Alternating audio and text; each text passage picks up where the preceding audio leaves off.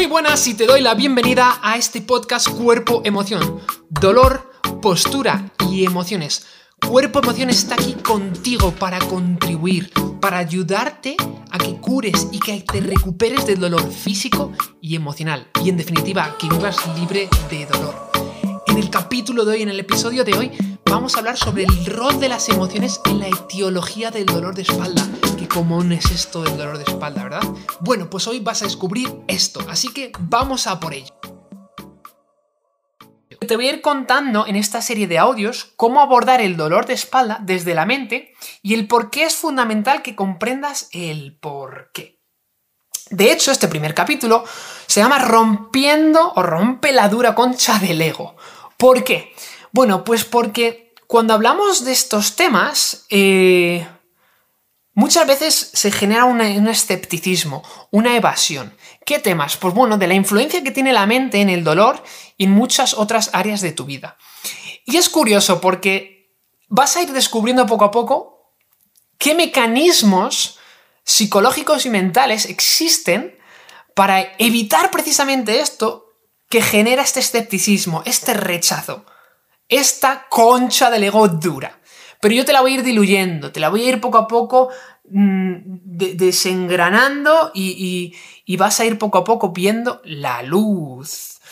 Bueno, mira, en esta línea quiero que te, que te centres en lo primero que es muy importante que entiendas. Y es lo siguiente, que ya te lo he dicho, que la represión emocional Especialmente el enfado es la causa directa del dolor de espalda crónico que persiste y que no tiene una causa justificada.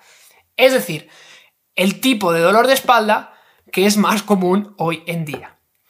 Lo que te voy a ir contando, como bien te decía, probablemente te sea revelador, incluso te suene a chino, te suene raro y, dirás, pero bueno, ¿y este tío qué me está contando? Bueno, ¿por qué escuchar a este tío y quién es este tío? Mi nombre es David Rodríguez el Corbarrutia.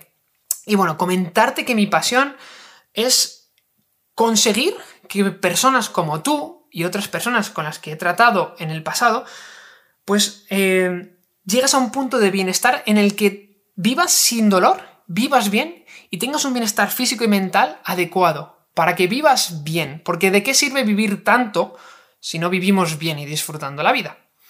Bueno, para ello, yo no tengo realmente nada en especial. Yo soy una persona que ha ido a la universidad, ha estudiado un máster y muchos más cursos, pero lo que hago es que tengo admiración y pasión por, por grandes profesionales que hay en el, en el ámbito del ejercicio físico, del dolor, de la psicología, profesionales que son realmente admirables. Y yo lo que hago es, como una esponja, coger toda esa información y te la voy a ir mostrando poquito a poco, poquito a poco.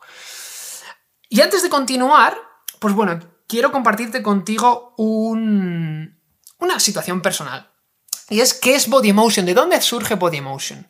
Bueno, pues Body Emotion, eh, que significa cuerpo, emoción y movimiento en inglés, surge porque yo hace unos años, pues eh, acabo haciendo un retiro de meditación durante 10 días en Nepal, en el que yo descubro y experimento y vivo, que eso es lo importante, vivo en mi ser, la relación que hay entre el cuerpo, la mente y el dolor.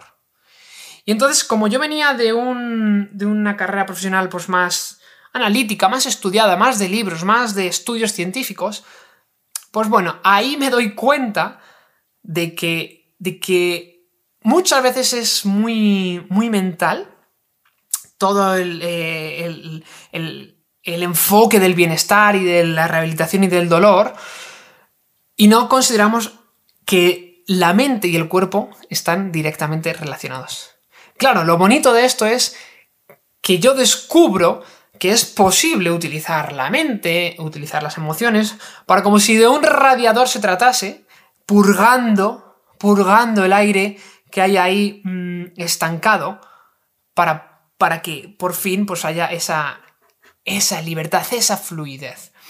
Entonces, pues bueno, esto es muy importante para que tú puedas generar un cambio, una transformación. Y, lo que es importante es que genere esta conciencia, esta, esta, esta comprensión sobre esta información que te estoy contando. Entonces, pues bueno, Mira, vamos a empezar a ir descubriendo, y tú vas a empezar a ir descubriendo, el rol de las emociones en la etiología del dolor de espalda. Y que quizás te sirva para otras áreas de tu vida. ¿Y por esta, y por qué esta es la primera idea y la más importante y potente? Bueno, pues porque hay que hacer una reflexión acerca de una creencia que es a veces limitante. Y que es la siguiente. Pues que de acuerdo con los diagnósticos médicos contemporáneos, los trastornos físicos son puramente consecuencia de problemas estructurales. Es decir, resumiendo, que muchas veces cuando tenemos dolor, asociamos ese dolor a una causa física en tu cuerpo. Sin embargo, la etiología psicosomática, es decir, el hecho de que tu mente tenga algo que ver en el desarrollo de enfermedades, aún está presente en el inconsciente colectivo. Es decir, que en la sociedad, en la cultura, y da igual mm, si vives en Perú, si vives en España, si vives en China o en Brasil, esto está como, como, como metido en nuestras cabezas de que, de que si tengo dolor hay una causa física. Y esto que te digo ahora, que te voy a comentar, es una, una opinión puramente personal. Y es que la conexión entre el cuerpo y mente es tan profunda e íntima, la conexión entre emociones y el cuerpo es tan pura que no somos realmente conscientes de este gran misterio, de esta gran potencia que hay. Y esto es una opinión puramente personal, pero bueno, si nos fuéramos a, investigadores, a estudios científicos, ya, ya esto se va demostrando. Bueno, sin embargo, volviendo a la anterior, a, esa, creencia limitante de que el dolor es asociado puramente a una causa física, pues hay que, hay que abogar por la reflexión porque los diagnósticos médicos y otros se centran tan solo en lo que concierne al cuerpo. Y fíjate, aquí te cuento una experiencia personal. Yo llevo siendo entrenador personal durante siete años. Y es, y claro, es un ámbito que se centra exclusivamente en lo físico. Muchas veces se centra solo en lo físico y no en lo mental. Entonces, de forma paralela, yo también he ido descubriendo que durante mi carrera profesional, pues. Mm, pues bueno, no tratas con el físico de las personas, sino que tratas con una mente que está conectada con el físico. Entonces, las personas a las que he tratado con dolor de espalda, pues mm, no pueden ser vistas, y yo no las he visto, como una máquina que es controlada por varios sistemas. Mm, no se puede rechazar ni emitir la psicología de la persona, obviando que esto no es parte del sistema, del cuerpo, es parte del sistema.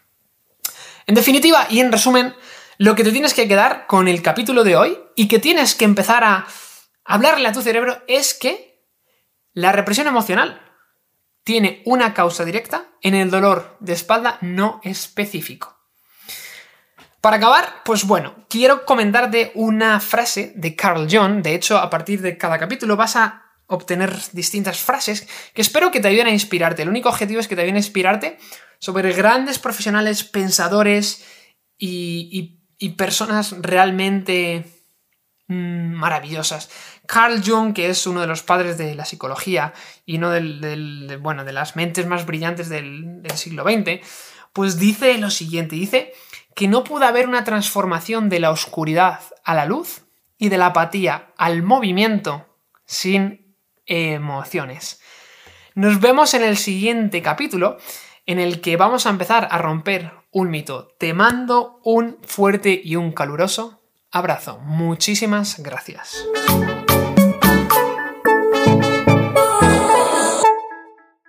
Ey, ey, ey, espera, por cierto, no te olvides de comentar abajo y de compartir este podcast, por favor. Muchas gracias y un fuerte abrazo.